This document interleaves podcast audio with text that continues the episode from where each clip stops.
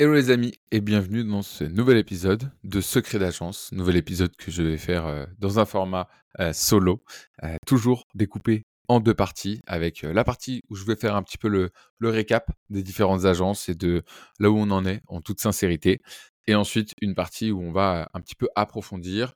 Aujourd'hui la notion que j'aimerais qu'on approfondisse ensemble, c'est l'importance de déléguer des actions quand on a des bons processus, euh, vous allez voir, ça va faire écho avec euh, euh, une semaine assez mouvementée que j'ai eue.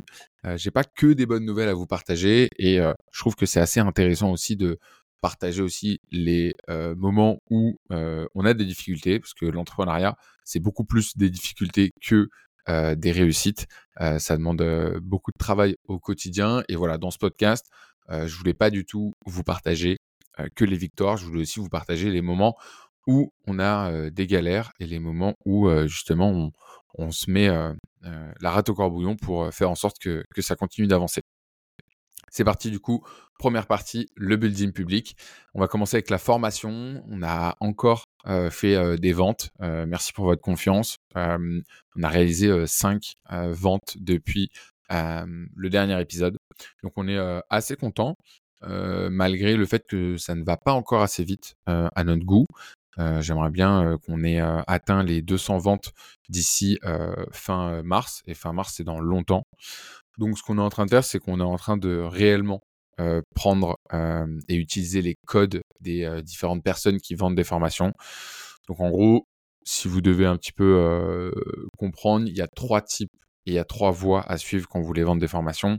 Soit vous le faites en pure personal branding, soit vous le faites avec des ads et des webinaires, et soit vous le faites avec ce qu'on appelle des VSL, c'est-à-dire une vidéo de présentation sur votre site internet qui convertit directement sur l'acte d'achat. En fonction du prix de votre formation, de votre secteur, de la concurrence, etc., vous pouvez choisir telle ou telle méthode. Bien. Nous, ce qu'on a évalué, c'est qu'il y avait effectivement un intérêt pour notre formation. Euh, on a déjà fait plus de 20 000 euros de euh, chiffre d'affaires avec cette formation. Et donc, ce qu'on veut maintenant, c'est en faire un business stable qui ne repose pas uniquement sur le fait qu'on fasse des posts LinkedIn, du contenu et qu'on close les personnes euh, en call. Donc pour ça, on a fait appel à quelqu'un euh, qui va devenir notre partenaire sur cette formation-là. Je vous en dis pas plus. J'attends de mettre en place les différents éléments et je vous en reparlerai dans différents épisodes. My name is Bond ça fait partie de la mauvaise nouvelle, on va dire, que on a transformé en action-réaction, c'est que le MRR a baissé le mois dernier pour l'un des, premiers mois depuis la création de My Name is Bond. Il y a plusieurs facteurs qui expliquent cela. Un, le marché actuel. en effet, il y a un marché actuel, il y a un petit peu une crise qui fait que moins de personnes parmi nos personas ont de budget à allouer aux réseaux sociaux. Du moins, ils ne l'allouent pas de la même manière. Deux, un manque de processus. Et donc, du coup, ça, on est 100% fautif là-dessus, et en particulier sur ce qu'on appelle le churn, c'est-à-dire le fait qu'on arrive à retenir nos clients. Et qui en découle du manque de processus, un manque de KPI clair pour les membres de l'équipe. J'ai vu cette euh, problématique. Euh, au lieu de blâmer un autre responsable, je me suis dit, OK, on doit porter la responsabilité de cette baisse de MRR. Donc j'ai dit à Marion, on y va, on prévient les équipes et on part cinq jours à Lisbonne pour aller faire ce qu'on appelle un off-site, c'est-à-dire en gros un séminaire pendant cinq jours. L'objectif de cet off-site, c'est très simple, c'est de travailler. Et donc, on a préparé cet off-site pendant plus euh, d'une journée pour savoir exactement qu'est-ce qu'on voulait faire passer comme message aux équipes, quels étaient les objectifs de cet off-site-là. On va en parler dans la deuxième partie, puisque justement, c'est le, thème de notre podcast l'importance de déléguer avec des bons processus. Et je vais vous montrer comment est-ce que, en déléguant avec des mauvais processus, eh ben, il peut y avoir un dérapage et ça peut impacter négativement votre business. On passe à Anticao. Anticao, j'ai une, bonne nouvelle cette fois-ci pour le coup. Euh, Charles, qui est le CEO d'Anticao, a fait un post viral euh, sur LinkedIn. Euh, pourquoi c'est une excellente nouvelle? Parce qu'en fait, ce post, c'est un post qui présentait une offre gratuite.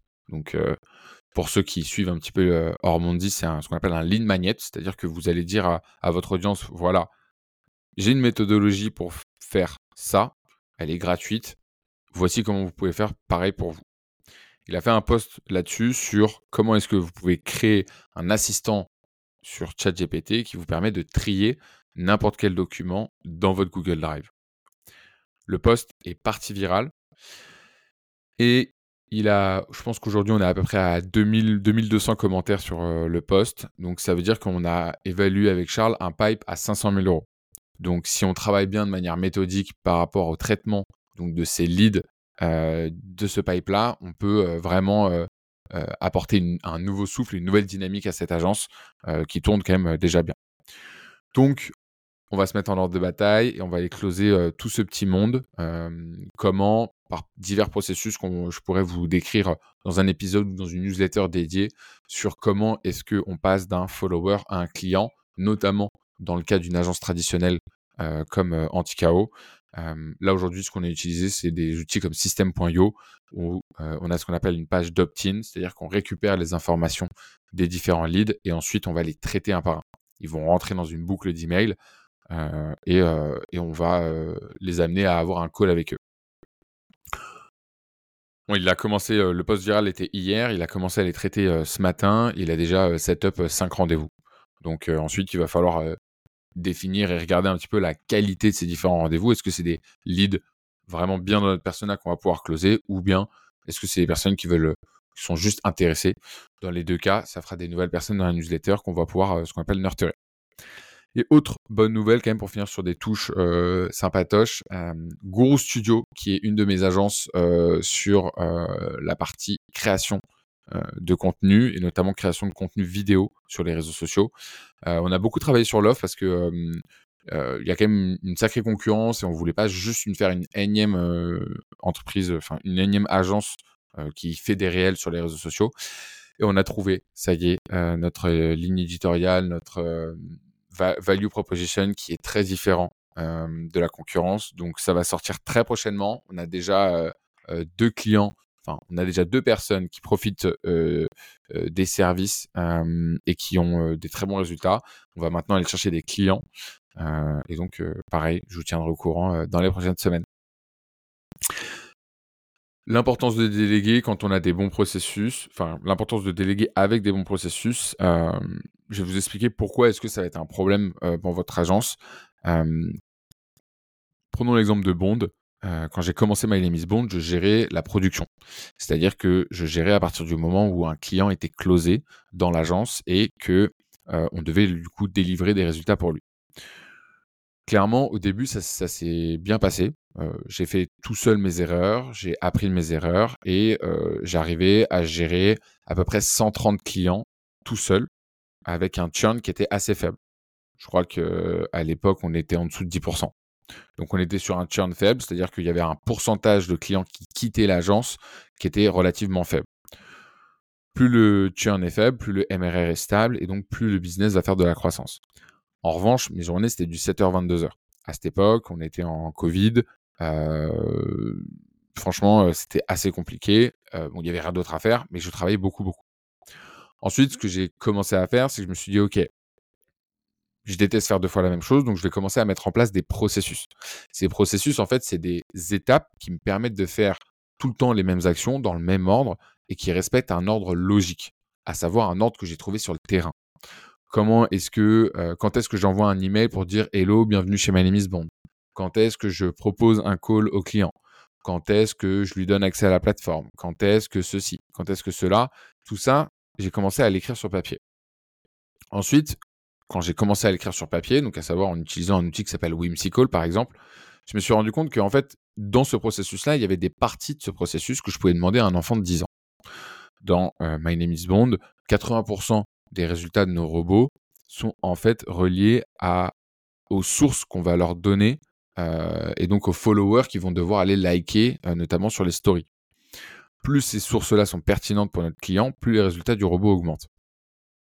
Donc je me suis dit, OK, il y a des parties que je vais faire moi-même, parce qu'elles demandent une certaine euh, connaissance du métier profonde, il y a des parties par contre que je peux complètement déléguer. Et c'est à partir de ce moment-là, je me suis dit, OK, j'ai commencé à travailler avec des VA, j'ai commencé à recruter des stagiaires, j'ai commencé à recruter des alternants, j'ai vite compris que les stagiaires et les alternants ont passé plus de temps à les manager que à avoir un retour sur investissement. Euh, les VA, c'est très bien, mais pour des actions qui sont très répétables euh, sans euh, avoir beaucoup d'exceptions. Et les mois sont passés, les mois sont passés, et j'ai ensuite découvert et rencontré Shannon, qui est aujourd'hui la Customer Success chez My Name is Le truc, et c'est là où j'ai fait une erreur, c'est que à partir du moment où Shannon est arrivé, je lui ai donné certains process. Et ensuite, je suis beaucoup sorti de l'opérationnel et j'ai beaucoup, je me suis beaucoup dit, ok, maintenant c'est Shannon qui va gérer, et donc je n'aurai plus besoin de regarder ce qui va se passer. Euh, c'est elle, euh, elle est garante. Elle, était ensuite managée par Marion. On a fait une autre erreur euh, dans ce process, c'est qu'on a recruté aussi une personne qui était chargée d'être head of sales, qui a qu'on lui a laissé un peu trop d'espace dans My Name is Bond et donc qui a changé beaucoup de process. Le problème avec les changements de process, c'est que ça ne doit pas sortir du chapeau quand on change un process, ça doit sortir d'un résultat dans l'opérationnel. Or, si vous changez, si quelqu'un vous dit qu'il faut changer un process, il faut que vous vérifiez ça par l'opérationnel, par les clients. C'est les clients qui doivent vous dicter les process. Parce que c'est les clients qui, quand vous les interrogez, doivent vous dire ça, j'en ai pas eu besoin. Ça, c'était inutile. Par contre, ça, ça m'a apporté de la valeur. Et parfois, le truc qui vous prend deux heures, il n'apporte pas de valeur au client. Par contre, le truc qui vous prend dix minutes, soit à coder, soit à réaliser pour chaque client, lui, il apporte énormément de valeur au client. Et en fait, plus vous allez être proche de vos clients, plus vous allez identifier les zones utiles des zones inutiles. Et évidemment, le but, c'est de ne pas avoir de zones inutiles dans votre process. Donc, qu'est-ce que ça a engendré? Ces changements de process, euh, ce manque de documentation, ça a engendré globalement de la confusion dans les équipes, ça a engendré une baisse du churn, enfin une augmentation du churn, donc une baisse du MRR, ça a engendré une équipe démotivée. Chanel en avait marre, elle était submergée. Et donc, on a pris cette décision de partir à Lisbonne cette semaine et de mettre tout ça à plat. Comment est-ce que je m'y suis pris pour euh, mettre tout ça à plat? Déjà, la première chose, c'est que j'ai passé beaucoup de temps avec Chanel à lui poser des questions. Comment ça se passe dans ta journée? Qu'est-ce qui te prend beaucoup de temps? Qu'est-ce qui te saoule de faire? Qu'est-ce qui, pour le coup, t'intéresse? Donc déjà, j'ai recentré un petit peu le problème sur Chanel et je me suis focusé sur elle, sur qu'est-ce qui est important pour elle. Ensuite, j'ai regardé les choses de manière plus terre à terre et plus technique, à savoir, je me suis dit, OK, on va observer ce qui se passe maintenant en production. Et donc, j'ai réalisé ce qu'on appelle un vie ma vie. C'est-à-dire que j'ai observé comment travailler Chanel et quelles différentes étapes lui prenaient combien de temps. On chronomètre tout ça, on prend une feuille blanche, un papier, un stylo, ou bien on utilise Whimsical et on note sous format de schéma de processus tous les enchaînements des différentes étapes. Ça vous donne un beau schéma avec euh, du coup euh, des endroits un petit peu à droite à gauche en disant bah quand le client envoie tel email, alors ça déclenche telles actions. Et ensuite, il faut passer à un autre document. Cet autre document est le document le moins sexy au monde, mais qui est l'un des plus importants, ce qu'on appelle un SOP, un Standard Operation Procedure. Ce SOP, globalement, moi je l'ai réalisé sur euh, Notion, et c'est clairement un step by step. C'est-à-dire qu'est-ce qu'on fait exactement. Lorsqu'un client vient de remplir sa carte bleue sur Stripe et qui doit être mis en production côté My Name is Bond, qu'est-ce qui se passe? Et donc là, on écrit étape par étape, bah voilà, si le client, son produit est sur Instagram, si le client, son produit est agent secret, si le client, son produit, c'est mass like, et tac, tac, tac, tac, tac, tac, tac, tac, tac. On détaille tout, tout, tout, tout, tout. Il faut rien laisser au hasard. Donc le meilleur, le meilleur, la meilleure façon de le faire, c'est de le faire en, les premiers en live. C'est-à-dire, vas-y, montre-moi quels sont les clics, quelles sont les étapes, quels sont les écrans que tu utilises, etc., etc. Ensuite, dans ces procédures, parfois, il y a des, éléments que vous allez répéter. Par exemple, nous, euh, on euh, met en place un tracking des sources, des comptes Instagram pour savoir et pour monitorer euh, les reportings et les actions qui ont été faites pour nos clients. Ça, évidemment, quel que soit le produit, on va le mettre en place, ce reporting. Donc ça, c'est une étape qu'il faut mettre en commun sur tous les différents aspects du SOP. Une fois que vous avez fait ça, votre, euh, que vous avez votre diagramme de processus et que vous avez votre Notion avec les step by step, vous allez pouvoir créer des checklists. Ces checklists, on en a deux types. Soit c'est des checklists checklist temporelles, c'est-à-dire qu'est-ce qu'il faut avoir fait en fin de journée. Donc, typiquement, nous, dans notre cas, c'est vérifier qu'il n'y a pas de compte encore à mettre en production, euh, vérifier que notre inbox d'email est bien à zéro et qu'il n'y a pas de demande urgente du client, vérifier qu'on a préparé nos calls du lendemain, etc. etc. Et on va mettre en place des checklists par process. C'est-à-dire, OK, quand tu penses avoir terminé l'onboarding d'un client, vérifie que le tracking est en place. Tu as créé la présentation d'audit pour le client. Tu as fait ceci, tu as fait cela. Et donc, tous ces éléments-là sont ce qu'on appelle des garde-fous.